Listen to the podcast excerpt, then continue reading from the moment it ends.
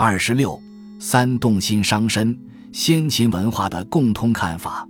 庄子这种不允许情绪内伤其身的无情论述，正相契于所处时代文化背景中的医学传统。奠立中国医学理论典范的《黄帝内经》，主张触体思虑、悲哀动中、喜乐、愁忧、怨怒、恐惧均有害于人，且把与情绪相关的内在病因如怒、喜、悲、恐、惊、思，与外在致病因素如天候的寒、窘，即属不内外因的劳倦，并举为致病的九个因素。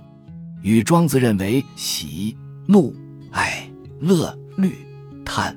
只等情绪不仅搅扰心灵，更且将内伤其身的观点若何符节，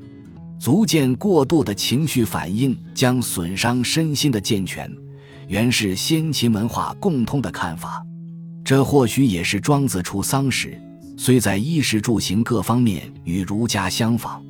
而情绪安置却大不相同的原因之一。然而，庄子所追求的不仅只是无病而已。就如《黄帝内经·素问·上古天真论》，仅将无病之人称为平人，而以超乎平人之上的贤人、圣人乃至于智人、真人为所追求的更高身心典范。同样的，对庄子而言，无病的平人。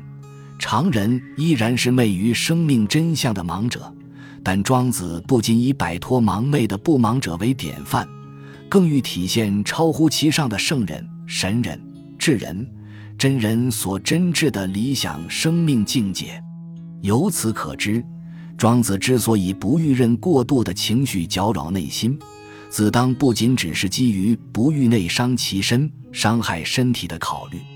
实有着更为深刻的缘由，经验现象与实践功夫的不同，必然反映其背后哲学底蕴的差异。